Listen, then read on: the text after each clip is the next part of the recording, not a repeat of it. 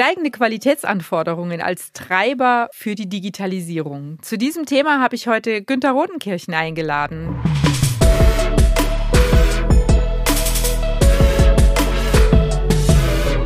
Bam! Bytes and More. Sie hören den Podcast von Optimal Systems. Bei uns geht es um die Digitalisierung im Unternehmen, um Prozesse und ihre Potenziale und darum, wie sie sich im Alltag optimal umsetzen lassen.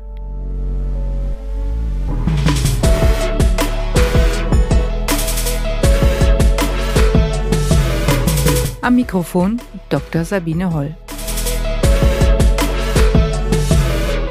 Der Produktmanager und Spezialist für Qualitätsmanagementlösungen im Pharma- und Medizinproduktebereich bei Optimal Systems Bielefeld ist im achten Jahr jetzt bei Optimal Systems, hat vorher Erfahrungen gesammelt im Bereich Zulassungssoftware für Arzneimittel und kommt insgesamt auf fast 15 Jahre Erfahrung mit Qualitätsmanagement im regulierten Markt. Wir kennen uns schon von ein paar Events. Günther, ich freue mich, dass du heute hier bist bei BAM. hallo Sabine, ich freue mich auch. Starten wir doch gleich mal mit einer persönlichen Frage. Was bedeutet der Begriff Digitalisierung für dich persönlich? Okay, für mich ist Digitalisierung im Endeffekt erstmal äh, hat was mit Transformation zu tun, mit Veränderungsmanagement, mit dem Willen, etwas anders zu machen als vorher. Viele Unternehmen gehen heute im Wesentlichen mal davon aus, dass sie sich eine Software kaufen oder sich einen Platz in der Cloud besorgen und auf Basis dieses dann irgendeine Software betreiben und gehen davon aus, dass sie dann digital sind. Und ich glaube, dass das der große Fehler ist. Das ist nicht Digitalisierung. Digitalisierung fängt erst an, wenn ich meine Prozesse, die ich im Unternehmen habe, eben auch digitalisiere. Dass man das mit Software macht und mit moderner Technologie, das ist notwendigerweise der Fall. Qualitätsmanagement ist ja vor allen Dingen für die regulierten Branchen ein großes Thema. Jetzt haben wir dieses Jahr mit einer neuen EU-Verordnung, die in Kraft tritt, beispielsweise weiter steigende Anforderungen bei den Medizinprodukteherstellern aktuell. Wie hast du da als Spezialist für Qualitätsmanagement im Moment überhaupt Zeit für ein Podcastgespräch? Ja, also die Tatsache, dass dieses Jahr die äh, neue Verordnung für die Medizinproduktehersteller in Kraft tritt, heißt jetzt nicht, dass alles drei Monate vor Inkrafttreten losläuft und versucht, irgendwas zu digitalisieren.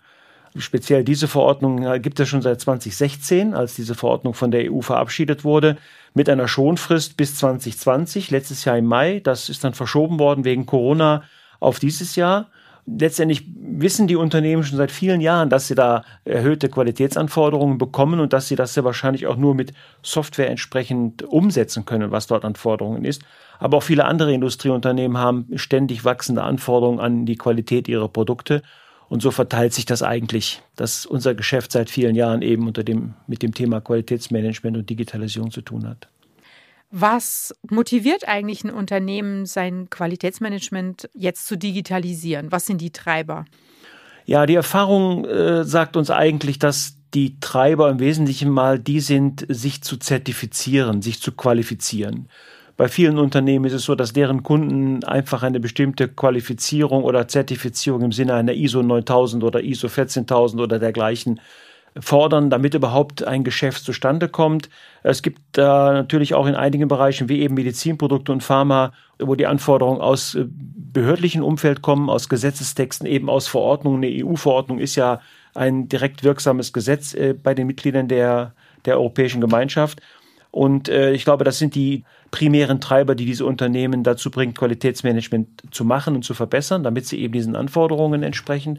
Äh, und erst leider erst im zweiten Hinblick äh, das Thema Effizienzsteigerung, mehr Transparenz, kostengünstiger agieren an der Stelle, äh, was sicherlich die eigentlich wichtigeren Treiber wären, weil das andere kommt dann automatisch mit. Wenn ich das schaffe, dann schaffe ich auch leicht eine Zertifizierung im Rahmen der ISO-Norm oder ähnlichem.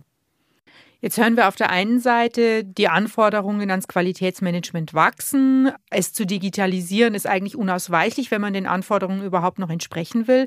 Auf der anderen Seite sehe ich in der Studie aus 2020, dass sich knapp 60 Prozent der dort befragten mittelständischen Unternehmen in Sachen Digitalisierung als Nachzügler bezeichnen. Wie sieht es denn aus mit der Verbreitung des digitalen Qualitätsmanagements im Mittelstand? Also ich denke, es kommt ganz darauf an, wie Unternehmen Digitalisierung verstehen. äh, eben kaufe ich Software, gehe in die Cloud und bin dann digital. Und es kommt auch darauf an, in welchen Bereichen meines Unternehmens oder des Unternehmens der, der Unternehmer letztendlich seine Digitalisierung ansetzt. Wir haben ja je nach Schwerpunkt eines Unternehmens, zum Beispiel produzierendes Unternehmen, die sicherlich ihre ihre äh, Digitalisierung im Bereich der Produktion, Verbesserung der Produktionsprozesse umsetzen wird. Äh, Serviceunternehmen oder Energiewirtschaft wird sicherlich andere Ansatzpunkte haben. Ich glaube, dass man das darauf aufteilen muss. Was für alle oder für die meisten Unternehmen gleich ist, ist das Thema der Digitalisierung des Qualitätsmanagements. Und ich glaube, da hängen wir wirklich noch sehr stark hinten dran, weil das in den meisten Unternehmen eben nur so weit betrieben wird, wie sie eben, wie eben besprochen, diese Zertifizierungen, diese Anforderungen erfüllen, aber eben nicht unbedingt darüber nachdenken, dass mir das auch in anderen Bereichen noch große Vorteile erbringt. Und das ist, glaube ich, der, der Punkt, warum wir einen so niedrigen oder gefühlt einen so niedrigen Stand der Digitalisierung im Unternehmen haben. Jetzt hast du schon einige Baustellen angesprochen, wo Unternehmen je nach der eigenen Priorisierung mit der Digitalisierung ansetzen können. Was spricht dagegen, das jeweils mit einer Speziallösung anzugehen? Okay, gute Frage, weil im Endeffekt ist man natürlich versucht, für einen speziellen Bereich in einem Unternehmen jetzt bezüglich der Digitalisierung auch eine spezielle Software anzuschaffen oder sich einen spezielle Lösungsbaustein dafür zu nehmen. Generell glauben wir, dass äh, gerade im mittelständischen Umfeld es sehr interessant sein kann, wenn ich all diese Digitalisierungsteilprojekte auch über eine gemeinsame Plattform abwickle. Warum? Was ist der Vorteil der Plattform? Ja, der Vorteil der Plattform besteht im Wesentlichen darin, dass ich auf der einen Seite erstmal die ganzen Prozesse, die ich digitalisiere, die sind miteinander verzahnt. Da läuft ja nichts für sich alleine inselbezogen, sondern die sind miteinander verzahnt. Also macht es natürlich auch sehr viel Sinn, wenn man die Software, die diese einzelnen Bereiche im Unternehmen zur Digitalisierung eingesetzt werden soll, auch miteinander verzahnt werden kann. Also ich im Prinzip auf einer Plattform arbeiten kann.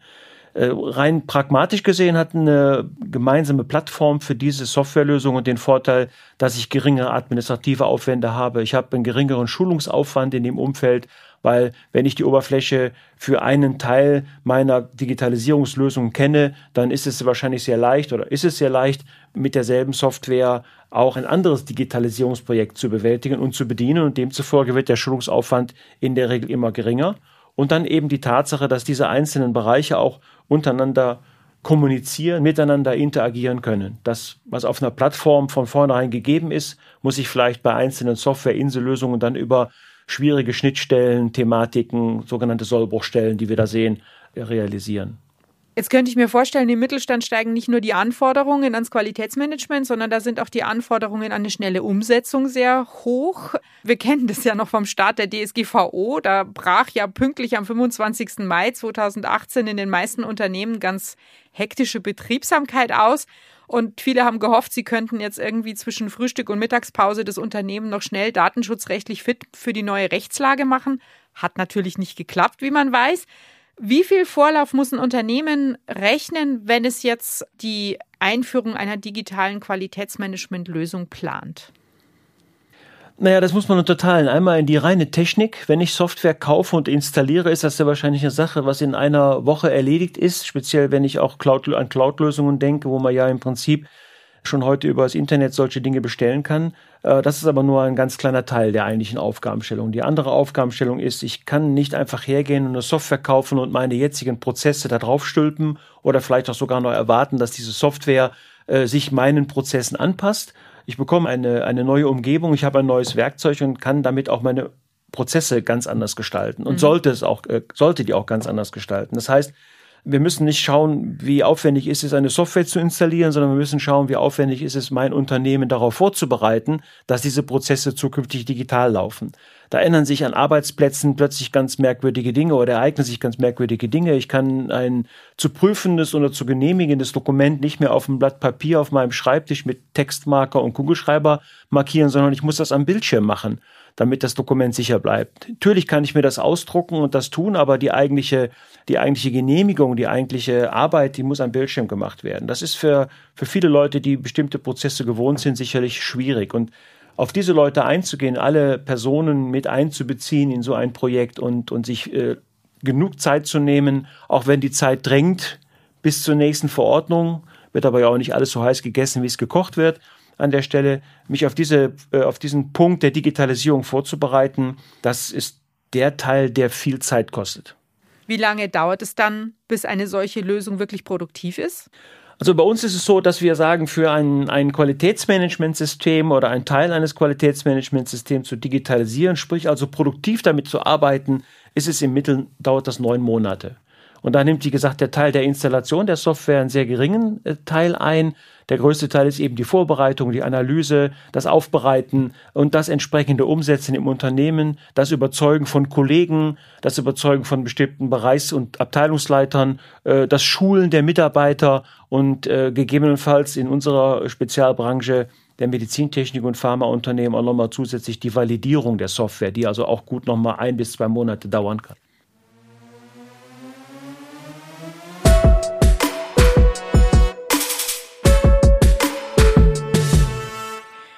Zum Abschluss unseres Gesprächs, Günther, hast du uns noch drei Tipps und Tricks mitgebracht. Auswahl, Evaluierung und Einführung einer digitalen Qualitätsmanagementlösung. Was soll man beachten? Wir haben ja vorhin darüber gesprochen, dass es in den Unternehmen verschiedene Bereiche gibt, äh, bei denen Digitalisierung vorangetrieben werden soll. Und ich denke, es ist ganz wichtig, dass wenn man sich mit einem dieser Bereiche beschäftigt, der Digitalisierung, dass man auch über den Tellerrand hinausschaut und sich auch andere Bereiche im Unternehmen anschaut auch innerhalb des Qualitätsmanagements gibt es nochmal verschiedene Unterbereiche, Teilbereiche, in denen äh, Digitalisierung notwendig ist und dass man sich nicht nur auf den einen Punkt, der jetzt gerade mal besonders wichtig ist, konzentriert, wie vielleicht ein Qualitätsmanagement-Handbuch aufzubauen, sondern dass man sich eben auch gleichzeitig mit dem Thema Reklamationsmanagement beschäftigt und dergleichen. Also über den Tellerrand hinausschauen und jetzt schon über die Projekte oder Teilprojekte in den nächsten fünf Jahren nachdenken. Das halte ich für sehr wichtig. Ob man quasi mehrere Fliegen mit einer Klappe schlagen kann. Genau, richtig. Tipp 2. Was wir in unseren Projekten sehr deutlich feststellen, ist, dass solche Projekte oft in einer kleinen Gruppe angefangen wird und man später dann feststellt, dass dann einige im Unternehmen nicht so begeistert sind, wenn diese Software oder dieses Konzept dann umgesetzt wird. Daher die Empfehlung ganz wichtig, dass möglichst frühzeitig mit allen Bereichen im Unternehmen über diese Digitalisierungsvorhaben gesprochen wird, die Leute möglichst früh mit einbeziehen, deren Meinung fragt, selbst wenn man sagt, naja, dieses Teilprojekt betrifft den ja gar nicht, trotzdem mit den Leuten reden, weil das sehr wichtig ist, dass die Leute von Anfang an das Gefühl haben, von Anfang an dabei gewesen zu sein, wenn es darum geht, solche Projekte äh, zu konzeptionieren und umzusetzen. Das kann man, glaube ich, gar nicht oft genug betonen, wie wichtig es ist, einfach alle abzuholen, die auch nur im entferntesten mit einem Digitalisierungsprojekt zu tun haben. Scheint erfolgsentscheidend Ganz zu sein. Ganz genau, korrekt, ja. Und der letzte Tipp. Ja, ähm, wenn die Unternehmen auf, dem, auf der Suche nach einem Partner sind, ähm, solche Digitalisierungsprojekte umzusetzen, dann würde ich nach einem Partner Ausschau halten, der nicht nur eine gute Software hat, sondern der sich auch in den zu digitalisierenden Prozessen auskennt. Das ist ein ganz wichtiger Punkt, weil diese Unternehmen eben auch bei der Einführung von Software wissen müssen, welche Prozesse werden denn mit dieser Software digitalisiert. Also Know-how, Beratungsleistung, ganz, ganz wichtig. Weil, wie du schon gesagt hast, Digitalisierung nicht der Kauf einer Software ist. Ganz genau. Sondern da ganz schön viel dranhängt. Ja. Haben wir viel gelernt heute, Günther? Herzlichen Dank, dass du da warst. Ich habe zu danken.